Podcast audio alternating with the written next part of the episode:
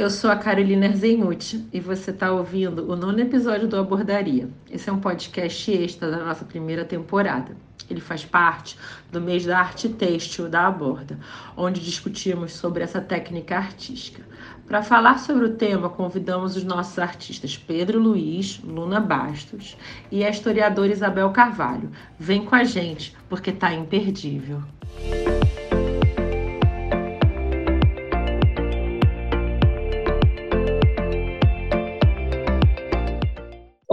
boa tarde. Eu sou a Carol Erzenuti e eu estou aqui à frente do Abordaria, que é o podcast da Aborda, é, que é uma plataforma de gerenciamento de carreiras, onde a gente atua fazendo a conexão de uma série de artistas audiovisuais né, com o mercado. E esse podcast ele é um podcast especial, porque a gente já tinha fechado a nossa primeira temporada do Abordaria, mas devido a atendendo pedidos, a gente está fazendo uma uma, um episódio extra né, da nossa primeira temporada. Esse é o nosso nono episódio, é, se eu não me engano, é, onde a gente dialoga a partir do trabalho dos artistas é, que a gente agencia e trabalha, trazendo assim diferentes pontos de vista, diferentes conexões. E esse é um podcast especial porque ele está dentro do nosso mês é, da arte texto, onde a gente está trazendo uma série de trabalhos, de, enfim, indicações e discussões a partir partir dessa técnica.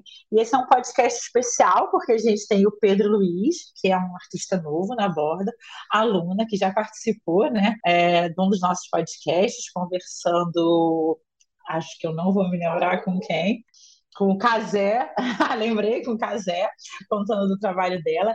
E a gente tem a Bel, uma convidada mais que especial, que é uma historiadora à frente de um projeto chamado Um Teto sobre um Teto Todo Seu, da aula né, de arte, de história da arte, focado em arte feminina. E ela vai poder contar assim, não só do trabalho dela, como trazer, enfim, todo o olhar dela para essa, essa nossa discussão de hoje. Eu vou fazer aqui uma audiodescrição minha, para vocês terem só, enfim, saberem com quem vocês estão, quem vocês estão ouvindo. Eu sou uma mulher branca, é, de cabelo curto, cacheado, eu uso óculos e eu tô aqui no meu escritório no Rio gravando, tô com uma camiseta que tá muito calor hoje, que finalmente chegou novembro e tá muito quente. E agora eu vou apresentar, na verdade eu já apresentei e cada um dos convidados vai se apresentar, acho que a gente pode começar pela Bel, que é a grande convidada de honra é, desse episódio e depois ir para a Luna e o Pedro. Eu queria que cada um de vocês contasse um pouquinho assim quem vocês são, o que, que vocês fazem, né? E por que, que enfim, vocês estão aqui e fizessem essa breve audiodescrição. Oi, gente. É, primeiramente, queria agradecer a, o convite da Carol e também uma honra estar aqui com vocês, com o Pedro, com a Luna. E eu sou uma mulher branca, tenho cabelo escuro, preto e comprido, Estou é, usando uma blusa de manga comprida porque eu moro em Petrópolis e, apesar de ser perto do Rio, aqui está bem friozinho. Eu sou historiadora da arte, formada pela Universidade do Estado do Rio de Janeiro e tenho mestrado em estudos contemporâneos da arte pela UF. Desde 2016 eu faço uma pesquisa, uma investigação sobre mulheres artistas na história da arte e eu criei esse curso desde 2016, na verdade em 2018 que ele realmente se consolidou por causa da pandemia, eu tive que me reinventar e criei o projeto Um Teto Seu, em que eu falo sobre espacialidades em mulheres artistas. Eu preparei aqui uma reflexão, fazendo uma relação com essa questão da produção têxtil com a história feminista da arte, que é algo que eu me debruço há um certo tempo. Eu vim aqui para fazer uma abordagem mais histórica sobre o assunto e pensar como essa produção têxtil ela está relacionada a técnicas ancestrais, pensando, por exemplo, nos povos que habitaram a América do Sul, a América Latina, né, de modo geral. E assim, quando a gente pensa na questão da arte têxtil, a gente tem que lembrar que em determinado período da história da arte, quando a gente lembra, por exemplo, do Renascimento, em que a pintura, a gravura e a escultura elas eram tidas ali como artes menores, artes manuais. É um processo de elevação dessas artes, de manuais para as artes liberais. Acontece uma certa hierarquização que acaba colocando também a arte têxtil enquanto algo inferior dentro dessa hierarquia. Então, pintura, escultura, gravura ali seriam artes assim elevadas, artes do intelecto, enquanto a produção texto estaria associada a uma arte manual. E quando a gente olha ali em retrospecto toda essa produção, muitas vezes essa prática ela está associada às mulheres. E isso é uma questão histórica, né, já que existe dentro dessa hierarquia técnica, hierarquia de produção artística, também uma hierarquia de gênero. Então, essa ideia de uma hierarquia técnica, né, é, do que a pintura é superior, é muito melhor, é belas artes, enfim, é, em relação à produção texto, isso também acontece em relação aí é, à questão de gênero. E uma principal referência aqui é a Rosica Parker. Ela foi uma historiadora da arte e feminista britânica, e ela trabalhou basicamente com a questão do bordado, mas ela também é uma referência quando a gente pensa em relação a práticas femininas manuais. Ela tem algumas pautas que são muito importantes dentro dessa concepção né, que ela aborda, que vem a partir da questão de entender a arte têxtil no sentido de que é arte e não mais uma questão de uma prática voltada para o artesanato ou para uma questão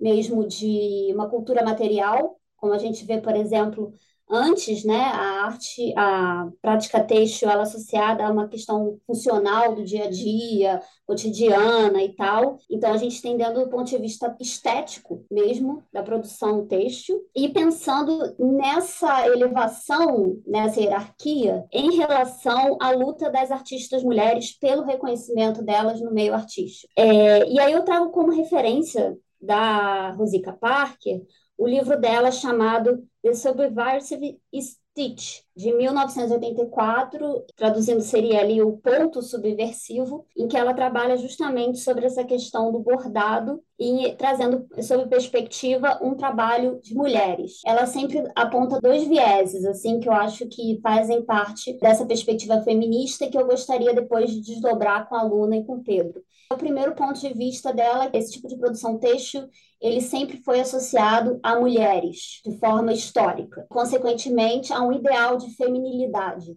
E esse ideal de feminilidade ele está associado ao seguinte: é que o bordado, a costura, eles são práticas unicamente atreladas a mulheres e que, de certo modo, trazem a ideia de domesticidade. Então, a mulher ela ficava em casa, ela cuidava das crianças, fazia suas tarefas e tal, para ocupar o tempo dela, de certo modo, ela fazia os bordados, ela ia lá, fazia uma costura para por causa da roupa das crianças, enfim. Então, uma prática associada às mulheres, historicamente, e que tem a ver com essa, esse aprisionamento das mulheres dentro do âmbito privado das suas casas e tal. Que, historicamente, pouco se fala das mulheres que eram da classe trabalhadora e que trabalhavam com costura, com bordado. E aí, o segundo ponto que seria a questão de raça, né? Existiram, principalmente no século XIX, diversas mulheres negras, escravizadas ou não, né? Que precisavam de um sustento, juntar o dinheiro de alguma forma, e acabavam fazendo colchas de retalho, quilts, enfim, é, num aspecto social e político, assim, muito incrível, principalmente nos Estados Unidos, e que é, trouxeram esse, esse viés das suas próprias histórias a partir das colchas de retalho. E a segunda referência que eu queria trazer é uma teórica chamada Farring Gibson. A Farring ela é uma artista têxtil, uma historiadora da arte negra, ela é inglesa e ela lançou esse ano Women's Work From Feminine Arts to Feminist Art que é justamente essa discussão, né, da arte feminina para a arte feminista, falando dessa pro proposição é, da arte têxtil dentro do universo das mulheres. E ela fala também de cerâmica. Existem essas duas pegadas.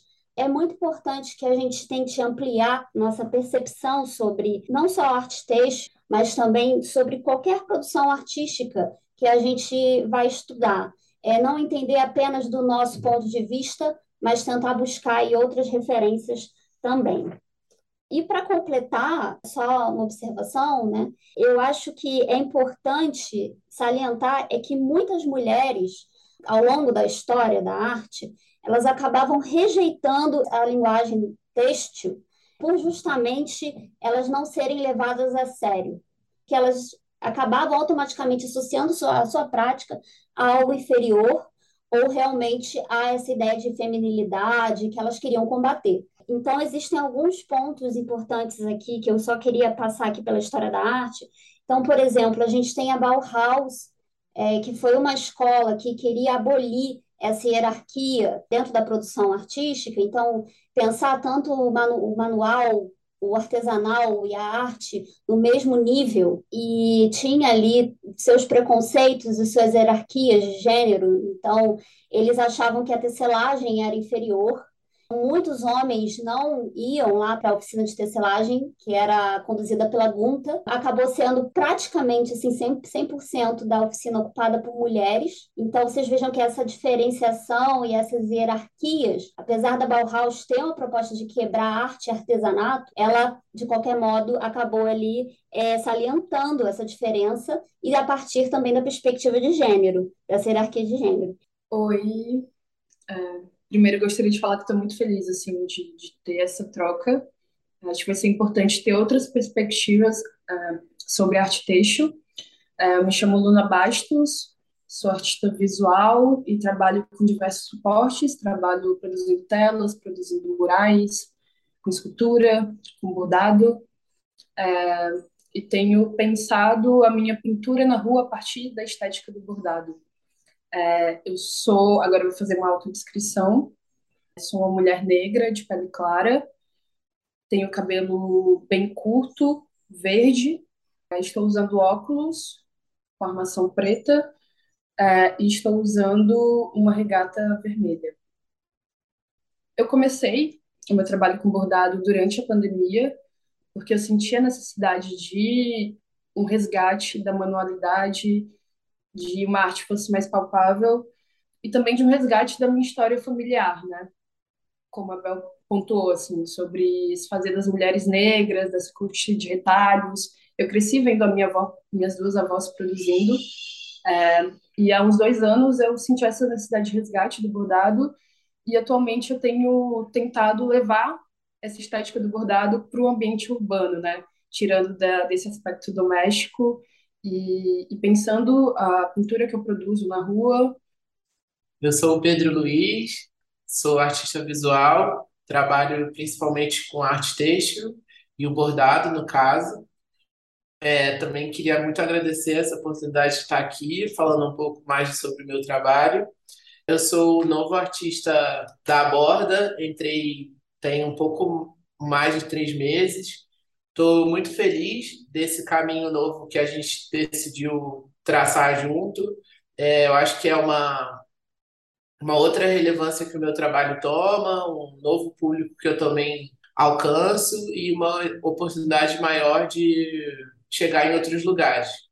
Eu sou formado em publicidade, comecei minha carreira como diretor de arte em agência.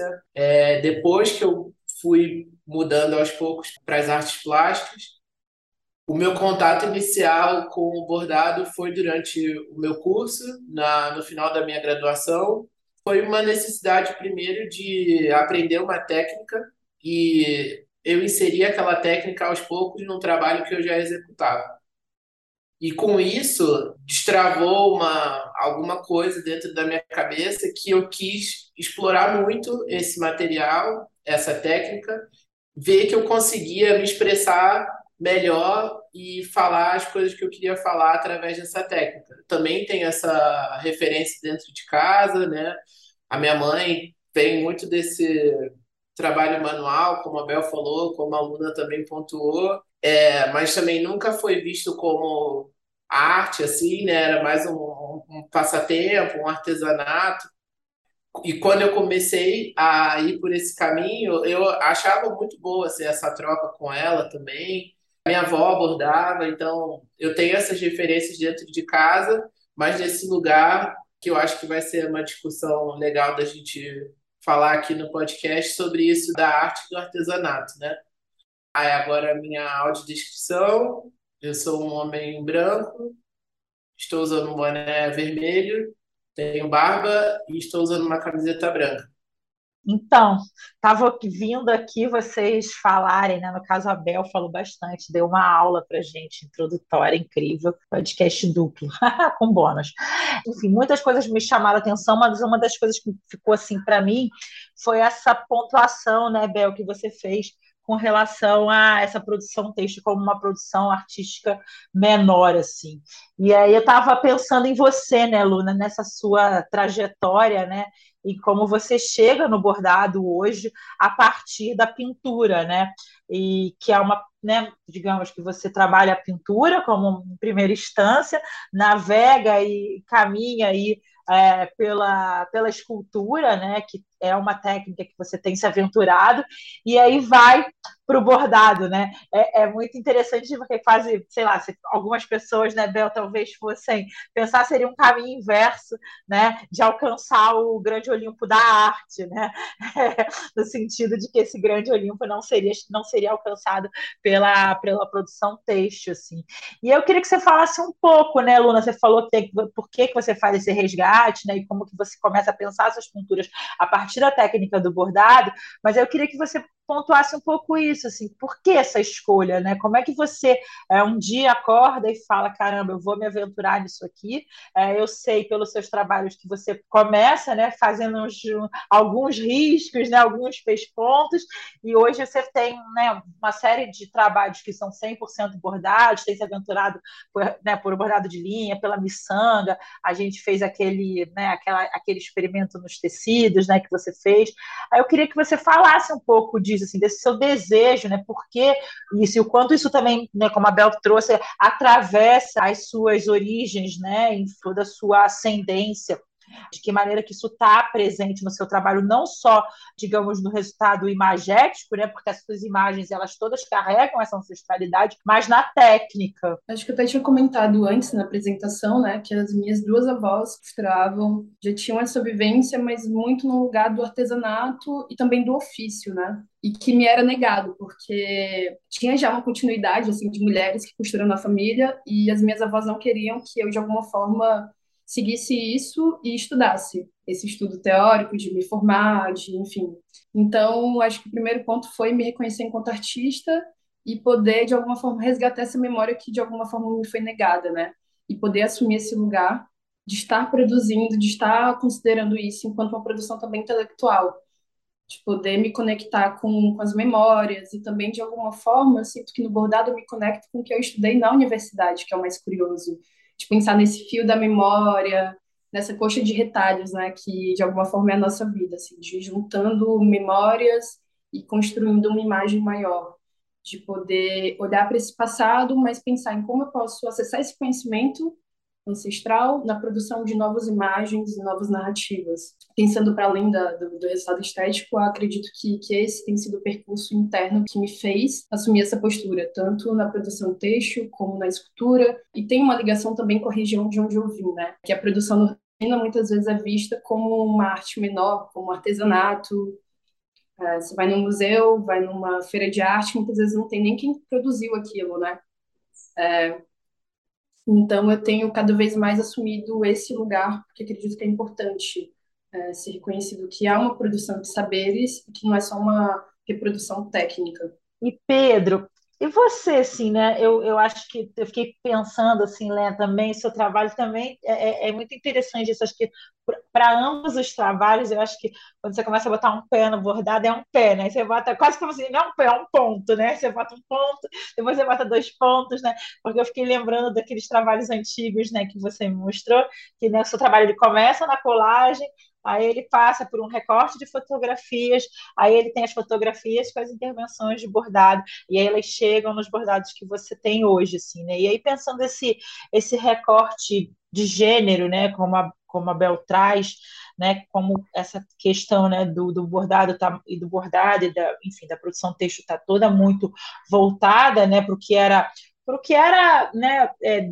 deixado para as mulheres, né, o que era permitido. Qual é o ponto assim da sua escolha? É uma escolha consciente, assim, no sentido de eu faço essa escolha por um lugar aonde é, isso me representa no meu no meu lugar que eu, Pedro, me coloco no mundo, né, de que maneira que eu me apresento como Pedro e o quanto é importante a minha apresentação de, do, do, meu sujeito, né, eu como indivíduo, eu como ali nesse mundo, é preciso mostrar que esse recorte de gênero não vale ou vale porque é também como me apresenta, assim. Como é que é essa escolha? Imagino que seja uma escolha pensada, né? Mas eu queria que você contasse como é que como é que isso acontece para você. É, enquanto a aluna estava falando, e também uma coisa que a Bel levantou anteriormente, eu acho que a escolha do material é proposital, assim, tanto que na execução do, de um trabalho eu sempre penso, e às vezes eu uso isso a meu favor, né? Essa coisa da linha, da memória, que puxa essa coisa do avesso do bordado, eu acho que é, é muito presente, assim, isso no meu trabalho a repetição, eu também já falo muito sobre esse tema no meu trabalho, essa coisa do padrão, repetir padrão. É, e, e, é isso, né? O, bordado nada mais é do que uma repetição atrás de uma repetição de um mesmo ponto, que é isso, às vezes demora muito para você ver um, o resultado daquela sua ideia inicial, né? Tipo assim, você tem que fazer muitas vezes o mesmo movimento até você ver a forma final daquilo. E isso para mim eu acho muito significativo, assim, tanto que o nome dessa série, né, que eu comecei lá atrás, que veio a partir do, do meu trabalho anteriormente sobre colagem, que foi quando eu comecei a usar as fotos antigas para falar uma história minha, né, que é essa que chama Trabalhos Autobiográficos com a, com a Memória Alheia ele tinha muito isso, assim, é, de usar também a técnica e a ferramenta ao meu dispor, né? Tipo assim, para que isso fosse cada vez mais afinado com, que eu, com a mensagem que eu queria passar. É, e é muito doido, assim, porque realmente, assim, teve coisas que for, foram pensadas, assim, mas teve coisa que foi surgindo, sabe? Em algum lugar eu ainda não tinha destravado aquilo ali e depois que eu me liguei que era uma, um trabalho super político, por exemplo. Essa coisa que a Abel levantou, por exemplo. É uma escolha minha, né? Trabalhar com, com bordado, trabalhar com arte texto, trabalhar com tecido hoje em dia. É isso, eu poderia ter ah, be ah, beleza, gostei da técnica, vou seguir com outra coisa. Mas é, é uma escolha, e essa escolha acaba sendo política mesmo, né? Tipo assim, não deixa de ser. É uma questão ainda, né, de gênero, assim, que a gente estava falando, que em muitos lugares ainda isso ainda é questionado, isso ainda é, é parece que eu bordar é mais importante do que o meu trabalho em si, sabe? É muito doido, assim, essa importância que às vezes as pessoas dão, e eu assim, cara, é só uma técnica, cara, é só o meu trabalho, sabe? Assim, não, não quero entrar nesse lugar dessa discussão, eu só quero fazer o meu trabalho desse jeito, sabe? E assim, mas eu entendo que essa discussão às vezes é necessária, sabe? Estou muito feliz de estar aqui falando sobre isso, assim. E eu sei que às vezes o que a gente está fazendo agora vai vai destravar e vai ser daqui a pouco não vai ser mais, sabe? Daqui a pouco isso vai estar tá mais diluído, já vai estar tá mais conversado, sabe? Parece que não vai precisar romper essa barreira entre muitas aspas do, do, do trabalho que a gente escolheu fazer agora, né? Então, só queria falar, direcionar duas questões aí, uma para a aluna, que me chamou a atenção na fala dela, e uma para o Pedro também. É, primeira questão que a aluna levanta é a relação entre público e privado na arte. E acho que é interessante, Carol levantou uma questão sobre a, a inversão que a aluna faz no trabalho dela, que é sair da pintura para o bordado. E que geralmente talvez fosse assim um caminho inverso, começar ali naquele âmbito doméstico e então ir para a pintura.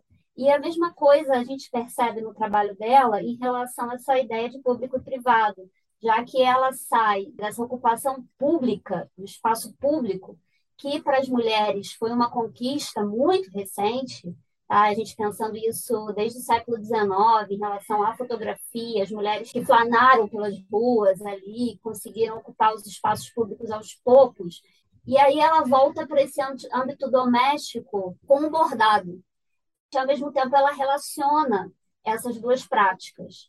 Luna, eu queria só saber um pouco sobre você, né? Como você enxerga essa relação do bordado com essa questão da domesticidade é, e também, ao mesmo tempo, você sendo uma artista que ocupa o espaço público.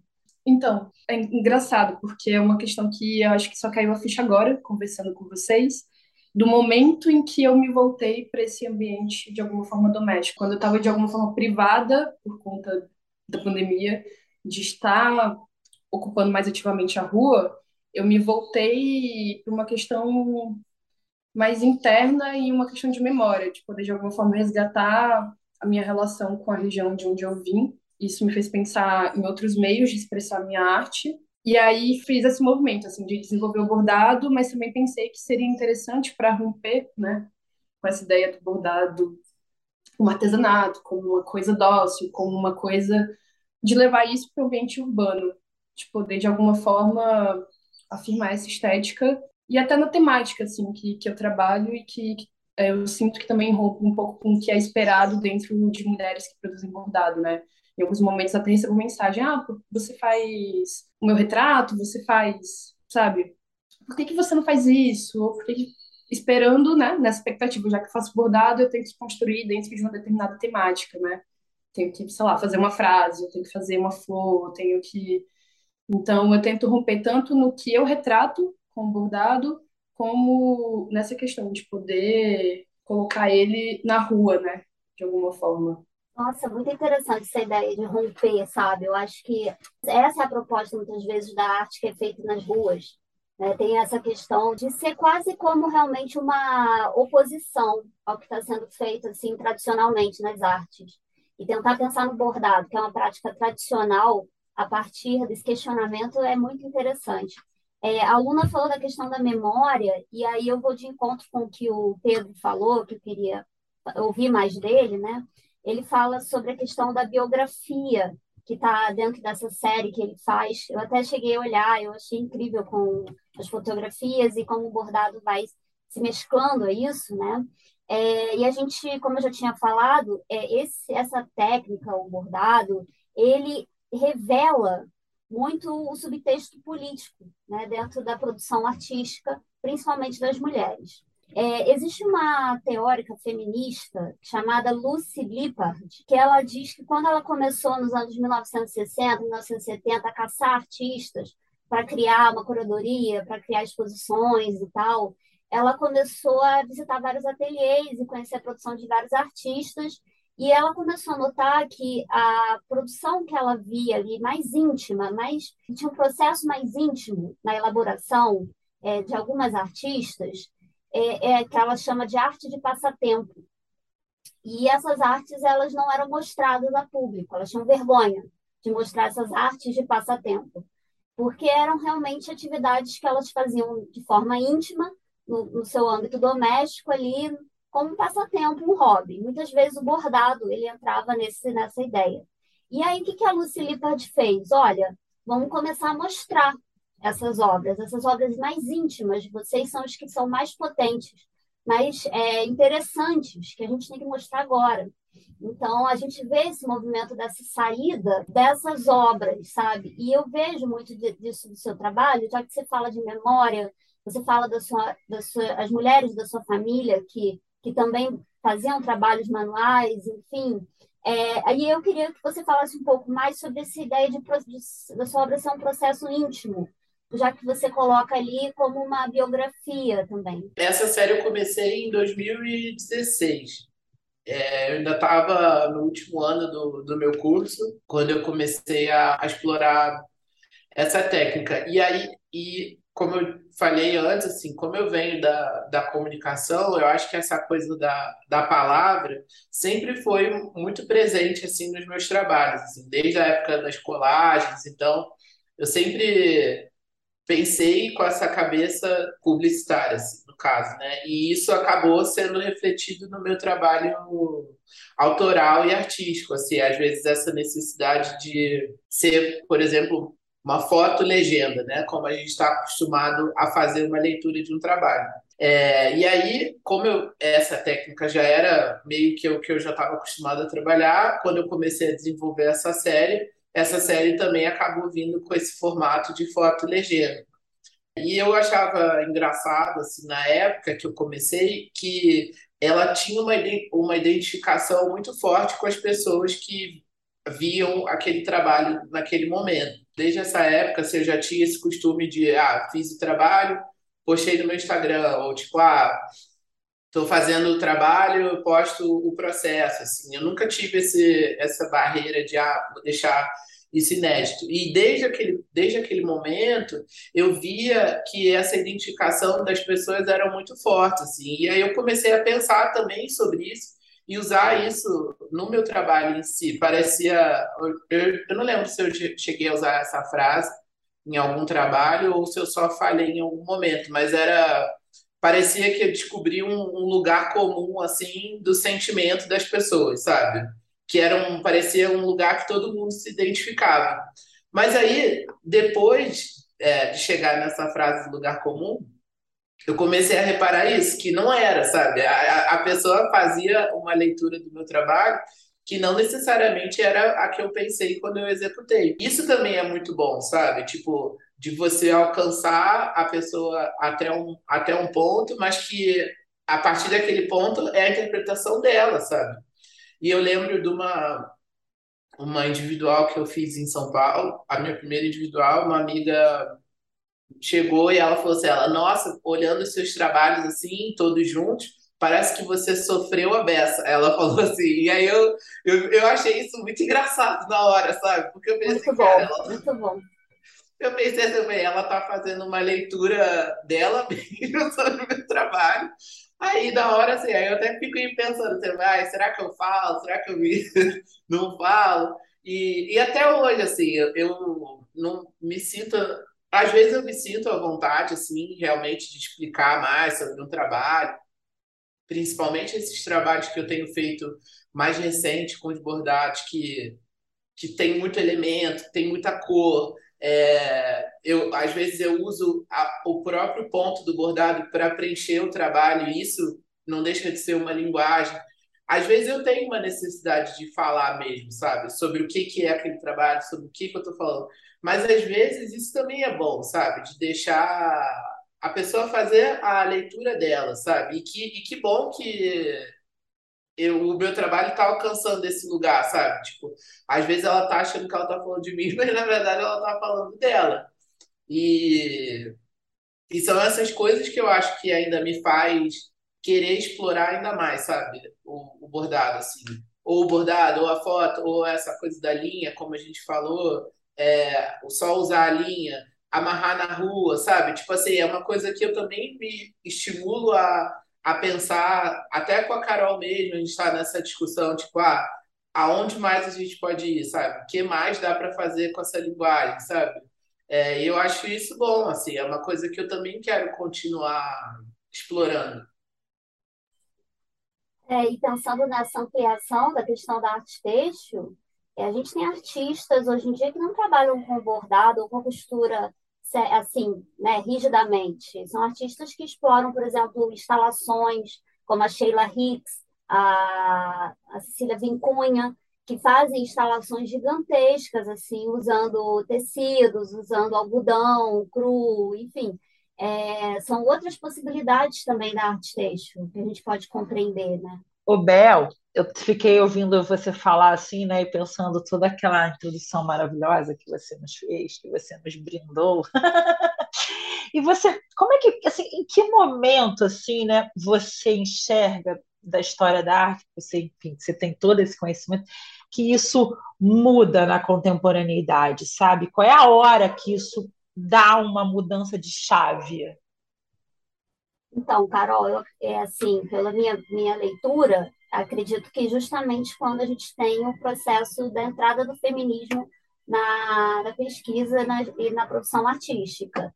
Então, anos 1970, ali eu acho que essa é a virada mesmo. Por exemplo, a, a abertura de um programa de arte feminista dentro da universidade na Califórnia, né, na Cal Arts, é, nos anos 1970, com a Judy Chicago a Miriam Shapiro, por exemplo, é o momento em que realmente elas começam a trazer o bordado, a questão da, da técnica, para dentro da, das academias, que até então não era, é, como eu disse, na Bauhaus você tem esse recorte. Mas, assim, a Bauhaus, ela é simplesmente destruída pelo fascismo, né? Você sabe a história. Quando tem a ascensão do partido nazista, ele imediatamente destrói a Bauhaus, porque para ele, ele era da Belas Artes, o Hitler, né? É justamente o caminho oposto que a Bauhaus é, desejava ali, de incluir arte e artesanato numa coisa só. Então, fica um, um vão enorme dentro da arte europeia, é, que depois, só nos anos 1970, lá nos Estados Unidos, é que realmente nós vamos voltar a pensar sobre isso, né?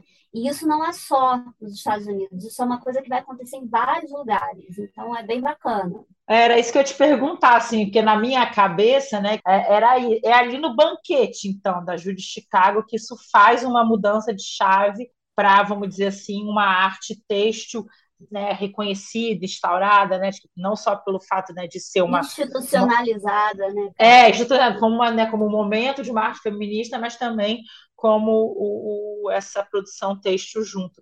Você enxerga assim, né? É, eu eu sempre falo isso, né? Eu sou boa para o hype. Eu sempre falo isso. Eu acho que a produção têxtil ela é a próxima bola da vez, né? É, eu realmente acredito nisso. Eu não sei se isso vai levar. A velocidade mudou um pouco, então fica difícil da gente acertar o tempo, né? Mas eu, né, então a gente diz, ah, são X anos e pode ser meses, porque eu acho que a velocidade ela é outra hoje em dia. Mas eu, eu fico pensando muito sobre isso, assim, né? Porque eu tenho a sensação que é um universo que vem, vem sendo tateado, vem sendo construído e vem sendo feito, e a sensação que eu tenho é que é isso. Parece aquela represinha que está juntando, juntando, juntando, juntando, juntando, juntando, de repente vai fazer bah! E eu não sei se é, tá falando dos anos 70, mas eu tenho a sensação que essa, né, essa ultra contemporaneidade aí dos últimos 22 anos, se a gente for fazer esse, esse recorte, né, de 2020, 2000 a 2022, né, eu acho que a gente tem uma produção gigantesca, né, e a gente tem uma produção muito jovem é, aí, eu não sei se estou certa, né? Mas acho que você pode falar melhor. Tá certo, Carol. Com certeza. Eu acho que o que a gente tem aí vivendo nos últimos anos, dos anos 2000, é basicamente uma ampliação de várias linguagens, tá? Então, não acho que só arte texto, acho que a gente está aí em vários sentidos com a própria arte urbana, ela vem ganhando aí muito destaque. E eu acho que eu já tenho bem notado realmente que essa produção têxtil ela está ganhando muita força. E aí, como eu disse, em várias frentes, não só no bordado ou na costura, por exemplo. E hoje, hoje por coincidência, eu li uma matéria da Cecília Vincunha, ela falando que ela destruiu os primeiros trabalhos dela, porque ela nunca imaginou que ela hoje em dia fosse ganhar tanta visibilidade. É, ela era uma artista muito desconhecida. Quando eu conheci o trabalho dela, uns dois anos atrás, ela não era muito falada, apesar de já ter participado de bienais e tal. Ela ganhou o Leão de Ouro na Bienal de Veneza esse ano. E aí ela, e aí ela hoje em dia é uma referência porque ela tem duas pontas aí que são importantes, que é a primeira a questão decolonial, né, da história da arte, já que ela vai resgatar aí as tradições incas, os quipos, né, que são aquela coisa da, que eles faziam com, com, com linha, que era para contar é, e fazer documentos mesmo, era um sistema de escrita super complexo dos incas, que os espanhóis exterminaram para que eles não pudessem ter ali, a memória né, preservada. Então, o trabalho dela existe, esse resgate da memória, dessa ancestralidade. E a gente tem o segundo ponto, que é a questão é, do, da arte têxtil, que é a, eu acho que é a bola da vez mesmo, assim, eu estou percebendo isso e estou vendo já há um tempo, estão falando aí de bordado contemporâneo, está entrando uns termos, assim, mais diferentões aí, eu estou notando realmente. E a questão digital, eu acho que são três frentes, né, a arte urbana, ao bordado, a técnica arte têxtil, de modo geral, e aí a arte digital também. E até me veio uma coisa agora, não sei o que, os meninos acham, e você também, né? Se a pandemia, né? Se a partir dessa fala da aluna, né? Desse encontro, né? Com as nossas questões, né? Com a nossa necessidade de, de uma reflexão, né? Do estar consigo mesmo, né? Se vocês acham que impulsionou isso, né? Eu, eu acho que isso pode ter dado essa ampliada, né? Nessa, nessa enfim, não, não só uma ampliada, como uma acelerada, talvez, desses movimentos que eram tão privados, né, e fez com que as pessoas se voltassem para os seus espaços, né, não sei. Eu acho que tem uma relação, principalmente, isso é uma coisa que eu sempre falo, foi até no tema da minha, da meu TCC e tal, que é uma conexão entre a prática artística e as redes sociais. Porque se você não tem também, se tem a prática ali íntima do processo da pandemia, não sei o quê, e a, a rede social é quase como se fosse uma continuação do, do trabalho. Então, isso dá visibilidade pública né? Porque para o trabalho ele estar tá inserido dentro de uma instituição, como era nos termos tradicionais, talvez ele não fosse aceito por ser considerado é, antiquado, artesanato e tal. E a rede social é uma espécie de galeria, né, pública. E aí você tem os influencers, os artistas começam a virar ali influenciadores digitais e que tornam ali aquele espaço no Instagram, do seu site, enfim, galerias. Então, eu acho que a questão da pandemia, ela está totalmente, e a visibilidade da técnica da arte têxtil, ela está associada à ideia das redes sociais, na minha opinião. Na, na exposição que eu participei em 2020, no Sesc Pinheiros, a curadoria foi da Ana Paula Simeone. E numa conversa que eu tive com ela, ela falou que a, a pesquisa dos artistas que trabalham bordado contemporâneo esses que a Carol falou, né, principalmente desses últimos 22 anos, assim, foi na internet. E eu achei super legal, sabe, também pensar. E, ela, e isso é uma, um texto que está no, no, catálogo da exposição, que ela fala sobre como tratar de uma coisa tão pessoal, que é o trabalho texto, de uma forma tão a, a, aberta, assim, que é isso, né? Você está falando de, um, de, um, de uma coisa sua tão pessoal, mas você está com esse trabalho na internet para todo mundo vê. E é muito legal, assim, é, fazer esse paralelo mesmo, né, de, dessa coisa do privado e do público e do muito, muito público, né? Mas é que a rede, né, ela também, ela, ao mesmo tempo que ela é muito, muito pública, ela é privada, né? Porque você, é, é quase como se você não. É diferente, né? Por exemplo, a aluna que pinta na rua, né? O público da rua, ele é diferente desse público do ambiente da rede, da rede social, né? Que ele tem essa. É, ele nos dá essa permissão do íntimo, né? Eu acho que isso é que, é que facilita bastante, né? Essa enfim, essa propagação desse trabalho, né? E aí, enfim, pensando, tá pensando aqui um pouco né, nas coisas que as pessoas perguntaram, que elas gostariam de saber, eu acho que os meninos podiam contar um pouco, a Luna e, né, e o Pedro falarem, é, é, sobre como é que é esse processo prático, assim, como é que vocês fazem, né? Eu acho que são dois trabalhos que são muito diferentes, né? Acho que a Luna tem um trabalho bem figurativo, né? E o trabalho do Pedro, ele é figurativo, mas ele não conta uma história tão linear, né? Pensando só no trabalho só de linhas hoje em dia, né? Estou pensando nesses dois trabalhos, né? E ao mesmo tempo, nenhum dos dois está disposto a desenhar, né? A frase do, do bebê que nasceu, nem a borboleta, nem. Eu acho que as pessoas né, eu vi que tanto na Luna quanto na caixinha de perguntas que a gente abriu, essa era uma questão do, né, como que é, né, como é que vocês criam, como vocês fazem, como é que vocês desenvolvem os trabalhos que vocês vão apresentar, assim, como é que vocês fazem esse estudo? Não sei quem quer começar. Então, nessa busca, assim, que eu sinto que eu ainda estou iniciando, né, eu me voltei para saberes tradicionais, mas para além de pensar um campo mais teórico, assim, de poder reconfigurar essas técnicas, de fato, na prática, assim, porque tem coisas que eu pensei, nossa, isso talvez não funcione porque eu quero representar. E aí, dentro de um, saber tradicional, eu vou procurando novas formas de bordar, sabe? É, por exemplo, no bordado com miçanga, tem um jeito meio que certo de fazer isso, e na experimentação eu fui encontrando o meu próprio modo de fazer. E aí vou, vou entendendo, assim, às vezes em, em, alguns trabalhos faz mais sentido mesclar pintura e bordado, em outros eu faço bordado quase como uma tapeçaria, e já estou no movimento de poder, de alguma forma, deixar isso maior. Tem sido um, momento de experimentação, assim, de entendendo para determinado trabalho ou para uma emoção que eu quero representar, uma história que eu quero contar, faz sentido mesclar, em outros faz sentido usar o bordado e só o bordado. É, então, tem sido bem fluido, mas eu sinto que a minha tendência vai ser de tornar o bordado maior. E aí talvez eu vá para tapeçaria, ou pensar escultura e bordado, né? É, mais como instalação.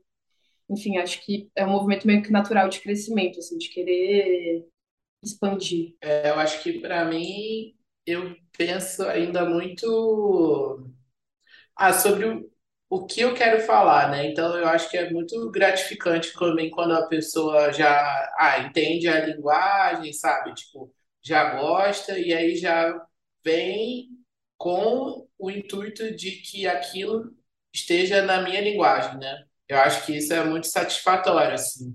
No começo, assim, né, quando eu estava abordando, era muito difícil, assim, até criar essa... Falar assim, não, não é o tipo de trabalho que eu quero fazer. Não, não, eu não faço isso, sabe? E é isso, assim, eu acho que ainda tem, às vezes, né? Ainda, ainda aparece, assim, uma coisa da pessoa não entender a linguagem do trabalho, mas eu acho que também é quase um exercício diário. E aí eu acho que isso, às vezes, ainda acaba sendo uma questão, assim, né? Tipo, ah, então eu quero fazer de algum jeito que a minha identidade ainda esteja naquela ilustração, sabe? Ou que o que eu quero passar com o meu trabalho ainda esteja ali. E eu acho que isso é um desafio, assim, que é, ainda venho pensando muito, sabe, em como passar essa identidade que eu venho criando para outras técnicas, sabe? Por isso que eu achei, eu tô achando muito legal esse papo, assim, Luna, de saber que você pensa primeiro o bordado, depois isso vira mural, sabe? Tipo assim, que é uma coisa que às vezes eu me pego ainda muito preso, assim, sabe? Tipo, ó, a técnica ao tamanho, então, tipo, eu me, restringo ao, ao, tamanho do bastidor, ou alguma coisa que eu sei, pô, então um trabalho de um metro no metro vou levar muito tempo para fazer. Então, essa discussão aqui tá muito boa. Pedro, você falou do bastidor, né? E eu acho que muitas vezes, até no, no tipo de ferramenta que é disponível para gente no mercado, acaba limitando um pouco a, a, ideia da produção, né? Então tem que ter esse exercício de pensar em como, de alguma forma, ampliar possibilidades para essa arte, né? Porque o que eu vejo, por exemplo, em lojas de bordado, tudo remete a isso, a um, uma coisa, né, mais compacta, enfim. E é interessante saber que que você também está nesse movimento, né, de, de pensar possibilidades e a gente poder trocar e a partir disso entender o que é possível ser feito não, total, Carol tá aí de prova. é uma busca. A gente ainda tá, assim, né? Eu ainda penso muito, assim, tipo, ah, é, várias ideias, assim, que aí penso, e aí tem que é, pensar na execução, sabe? Se vai dar conta, se não vai, mas, assim, eu acho que é uma busca que, que faz parte, assim. É bom também discutir, falar sobre isso, né? De ver que também não, não é da minha cabeça, sabe? Não tô sozinho e que e que talvez seja até uma constância assim, do, do trabalho, né? Tipo assim, um caminho que realmente vai seguir, assim.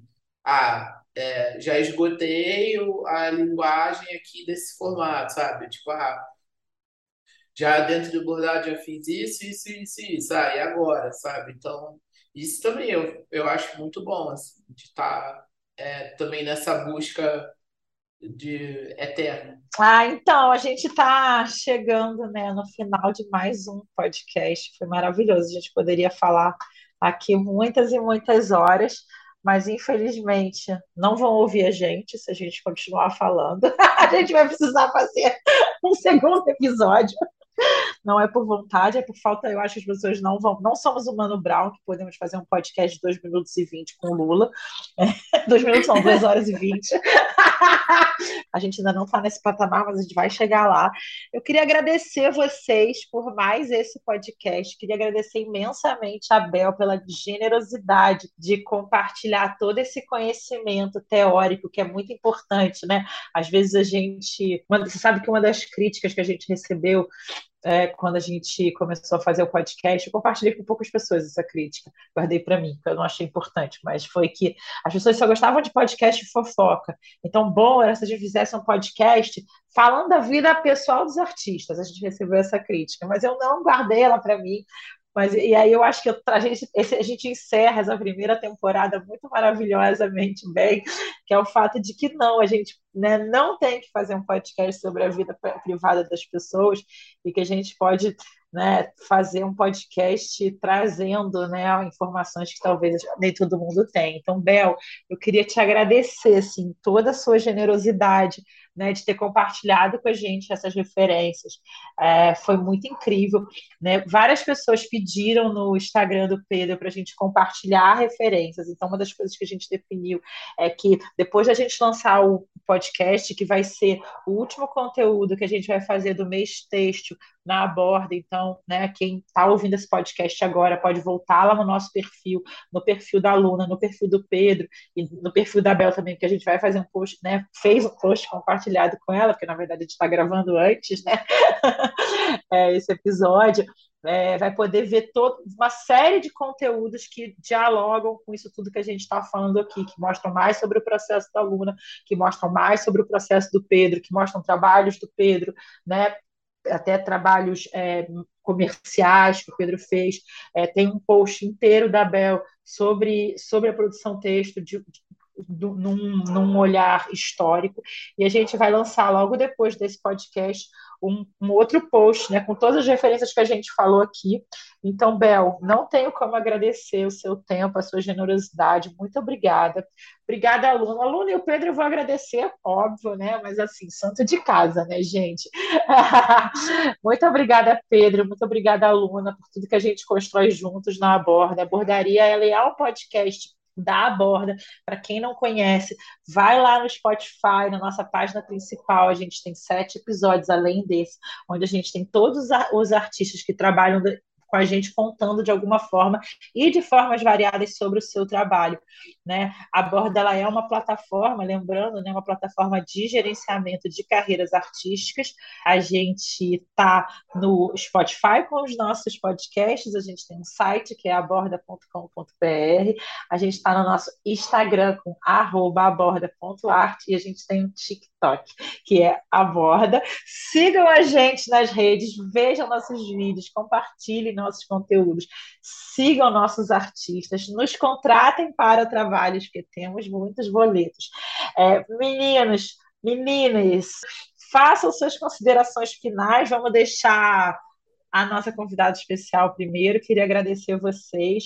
Muito obrigada. Obrigada, Gabi, por conduzir aí é, esse podcast, por ser essa força é, incrível né, que faz com que a gente tenha esse podcast. Carlos, que edita o nosso podcast, nunca agradeci ele, mas obrigada, Carlos, que também edita os nossos podcasts, é, e Marcela, que faz toda a parte gráfica dos nossos podcasts e toda a parte da borda. É com vocês, pode dar onde vocês são achados na internet, pode contar como que contrata os serviços, Bel, é hora do seu merchan. Valeu, Carol. Primeiramente, quero agradecer a todos vocês a Gabi pela paciência, a Carol, o Pedro, a Luna e o Carlos, que eu não conheço, mas também estendo agradecimento a ele. Então, gente, eu, não, eu só queria divulgar, né? A gente tem para o nosso projeto, que é o arroba um teto seu, e aí, como eu tinha falado no começo do, da minha fala, é um projeto em que eu dou cursos online, tem cursos abertos, cursos pagos, enfim, tem várias coisas lá de conteúdo. E é isso. Basicamente, o meu conteúdo eu penso na questão da espacialidade em relação às mulheres artistas, artistas por isso que é um teto seu, eu falo dessa ideia do ateliê, do espaço de criação, em referência a Virginia Woolf. E eu acho que, que é maravilhoso estar aqui com vocês. Eu agradeço de novo, muito obrigada por abrir essa oportunidade para vir falar aqui. Ah, eu queria mais uma vez agradecer, acho que é muito rico, assim, ter essa parte mais prática sobre o tema e também ter uma perspectiva teórica que amplia a discussão. É, e acho legal ter um podcast sobre o tema, porque quando eu pesquisei quase não se encontra. No Brasil eu achei um episódio, assim, e é isso. Eu queria agradecer pelo convite. É... Obrigado, Bel, pela aula que você deu. As, algumas referências eu anotei aqui, mas as outras eu vou esperar o post da borda para acompanhar por lá, porque muita coisa também não conhecia. E, e é legal assim quando a gente conversa, porque tem muita questão que às vezes a gente acha que é nossa, né? O que está inventando a roda, e na verdade já vem sendo discutido, já vem sendo falado muito antes e a gente só faz parte dessa dessa coisa também e nem sabia disso. Então, obrigado mais uma vez, Luna, também pela ideia que a gente troca. Está sendo muito bom ter artistas próximos assim para a gente conversar mais sobre nosso trabalho.